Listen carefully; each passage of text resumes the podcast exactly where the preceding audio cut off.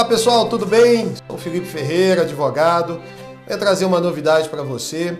No dia 30 de novembro foi aprovado pelo Senado Federal o projeto de lei 4009 de 2021, que está sendo batizado como Lei Marília Mendonça. É isso mesmo. Nós sabemos que infelizmente no dia 5 de novembro, o avião que transportava a cantora veio a ter uma queda, trazendo o falecimento da mesma e dos membros que lá estavam. E agora esse projeto de lei, ele visa exatamente estabelecer os critérios de sinalização dessas torres de transmissão.